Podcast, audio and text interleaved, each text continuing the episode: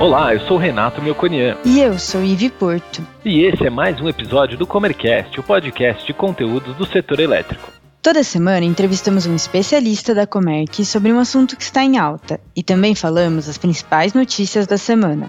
Com as medidas preventivas à pandemia Covid-2019, as distribuidoras de energia já apresentam sinais de crise no setor elétrico. A redução no consumo comercial e industrial, somada ao aumento da inadimplência, são alguns dos fatores desse momento preocupante às concessionárias. Para falar um pouco sobre esse assunto, convidamos as analistas Suelen Batiston e Paola Bortonlazo, que trabalham diretamente na gestão de distribuidoras aqui na Comerc Energia.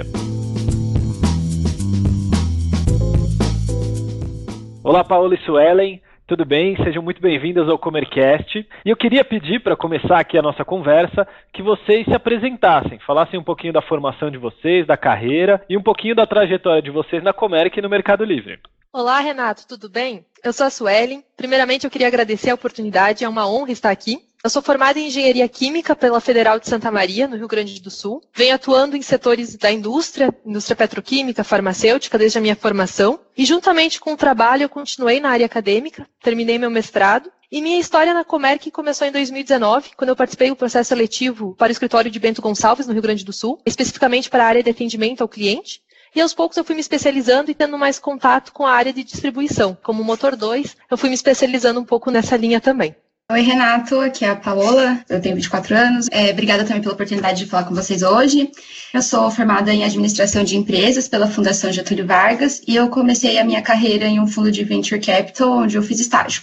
Quando eu me formei, que não faz muito tempo, eu comecei a trabalhar na Comerc e foi o meu primeiro contato com o setor elétrico. E agora, recentemente, eu acabei de completar um ano e meio de empresa. E desde o ano passado, eu venho acompanhando as operações da célula de distribuidora. Ótimo.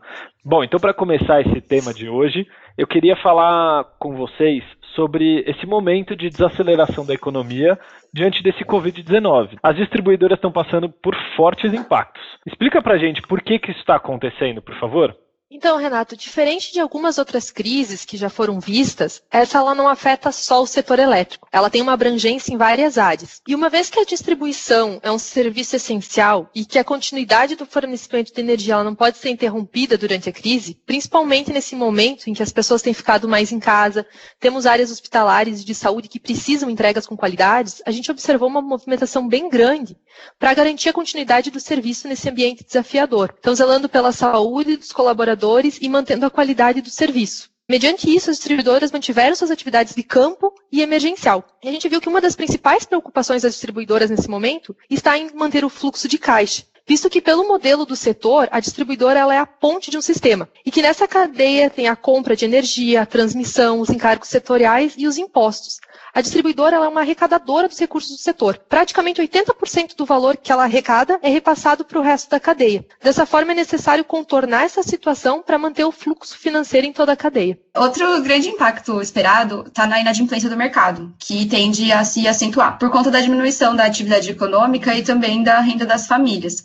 O mercado já começou a apresentar perda de liquidez e isso pode afetar de maneira bem significativa a receita das distribuidoras. Por isso, é preciso fazer alguns esforços para que principalmente as distribuidoras pequenas consigam ter capital de giro para manter as operações durante esse período. Além disso, a decisão da ANEL de suspender durante 90 dias o corte no fornecimento de energia elétrica para consumidores de baixa tensão pode ser um agravante, já que o pagamento vai ser postergado e lá na frente essas famílias vão ter que pagar o saldo e talvez os consumidores não consigam pagar. Então, a distribuição como a base de arrecadação do setor elétrico, se ela não consegue arrecadar, não tem como a distribuidora cumprir com as suas obrigações setoriais. As distribuidoras precisam ter recursos para manter a qualidade do fornecimento de energia. E hoje, essas empresas até têm caixa, mas o capex obrigatório é alto, além de os compromissos com todo o restante da cadeia, como ICMS e pagamento dos geradores. Por isso, a inadimplência é tão grave. A Abrad e outras associações têm trabalhado junto com a ANEL para tentar encontrar uma solução para esse problema. É um problema bem complexo, né? A gente está falando aqui de pessoas que talvez não tenham dinheiro para pagar agora, né, a conta de energia, mas a distribuidora também precisa conseguir continuar entregando mesmo não recebendo, né? É bem complexo. E ainda tem algumas coisas que talvez impactem. A diminuição, por exemplo, da carga do sistema e o valor do PLD que está caindo a cada semana, né? Isso impacta muito as distribuidoras, Paola? Então, o alto grau de contágio desse novo coronavírus fez muitas cidades entrarem em lockdown. E por conta disso, muitos comércios fecharam, algumas fábricas pararam de produzir, isso reduziu muito o consumo de energia desses segmentos. Em contrapartida, fez aumentar o consumo residencial. Então, o resultado dessa equação ainda está para sair, mas a tendência é de que ocorra uma queda como um todo. Existem algumas obrigações setoriais que se mantêm fixas, como o cumprimento dos contratos de compra de energia para suprir o mercado da distribuidora. As distribuidoras compram energia com muita antecipação, nos leilões a menos 6, a menos 5 e a menos 4. Isso é cerca de 5 anos antes de se iniciar o fornecimento de energia de fato. Elas participam desses leilões com base em uma projeção do consumo futuro. Como essa crise não era prevista, as distribuidoras possuem energia contratada para atender uma demanda muito maior do que a que provavelmente vai se concretizar. Por isso, a situação esperada para o curto e médio prazo é um agravamento da sobrecontratação das distribuidoras, que é essa sobra de energia por conta da redução da demanda. Isso é um problema porque as distribuidoras têm muitas restrições para repassar as sobras de energia, e essas sobras vão virar custo. Pela regulação do setor, alguns custos que vêm desse excesso de energia contratada podem ser repassados aos consumidores até um certo limite. Se ultrapassar esse limite, as sobras passam a gerar prejuízo para as concessionárias de distribuição. Como tentativa de reduzir esse prejuízo, as distribuidoras podem tentar vender os excedentes por meio de alguns mecanismos regulatórios específicos ou liquidar no mercado spot de energia pelo PLD, que é o preço de liquidação das diferenças. Tá legal. E tem mais um detalhe aí que também pode agravar ainda mais a situação das distribuidoras, né, Suelen? Que é a alta do dólar, que já passou dos cinco reais, né? Certo, Renato. A distribuidora ela tem encargos relacionados ao dólar. Por exemplo, a hidrelétrica de Itaipu tem a energia cotada em dólar. Isso significa que quanto mais o dólar se valoriza em relação ao real, mais cara fica a energia de Itaipu. Os impactos disso devem ser observados, sentidos principalmente pelas distribuidoras das regiões Sudeste, Centro-Oeste e Sul, que recebem parte dessa energia da hidrelétrica binacional de Itaipu. Então, como a gente sabe, a receita de, das distribuidoras está relacionada ao consumo. O custo permanece diluído num consumo maior. Ao contrário, o saldo disso pode ser afetado em reajustes futuros. O Ministério de Minas e Energia informou que está acompanhando a disparada do dólar e que, se for necessário, pode vir a adotar medida nos próximos meses para aliviar os efeitos. Entendi. A distribuidora está tendo muito ônus com essa crise, né? Tanto na parte de diminuição do consumo, quanto a compra antecipada, como a Paola falou, da energia que pode não ser consumida. Tem alguma coisa que o governo já está fazendo para ajudar a evitar um pouco a crise das distribuidoras? Então, estamos vendo um movimento do governo e da ANEL para apresentar soluções para mitigar os impactos da crise. Então, algumas propostas levantadas buscam trazer liquidez e garantir o fluxo de recursos na cadeia, conforme a gente já comentou. A fonte para esses recursos poderiam ser injeções diretas de recurso do Tesouro, que não gerariam impacto nas tarifas e poderiam ser incluídas entre as medidas. Fala-se também de empréstimos de um conjunto de bancos, semelhante ao que aconteceu na conta CR de 2014, na qual a CCL foi utilizada pelo governo como veículo para tomar os empréstimos, sem afetar os níveis de endividamento das empresas de distribuição. E também a ANEL entendeu como oportuno analisar o saldo do fundo de reserva para alívio de encargo de serviço dos sistemas, para destinação dos agentes. Então, em reunião realizada nessa terça-feira, dia 7 do 4, foi abordada a disponibilização desse recurso. Dessa forma, o caixa das distribuidoras de energia elétrica e dos consumidores livres teria um alívio imediato de quase 2 bilhões para mitigar dificuldades previstas por conta da pandemia.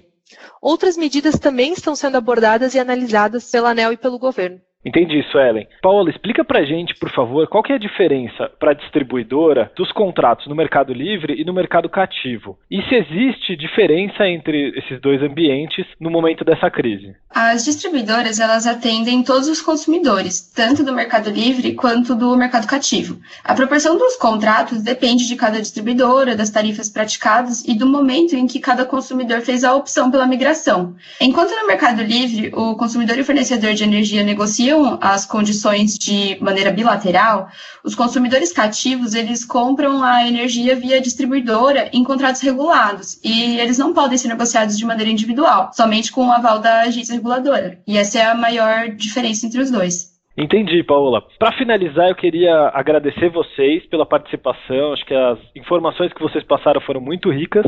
E eu queria finalizar com uma última pergunta. A Comerc tem clientes de distribuição na carteira. Qual que é a nossa diretriz para esses players diante desse cenário de crise? A gente está avaliando os cenários junto às distribuidoras da nossa carteira e buscando quais são as melhores alternativas para esse momento. Os nossos clientes, eles possuem contratos regulados e também contratos bilaterais, então a gente está avaliando individualmente caso a caso. Os nossos clientes têm contratos com bastante flexibilidade, o que é bom nesse momento, porque comporta uma oscilação maior no consumo. Eu queria aproveitar aqui para agradecer todo mundo que trabalha na célula de gestão de distribuidoras, e especialmente ao Kleber pelo suporte na área, e a Suelen também por ter participado aqui do Comercast comigo, e a vocês por receberem a gente também.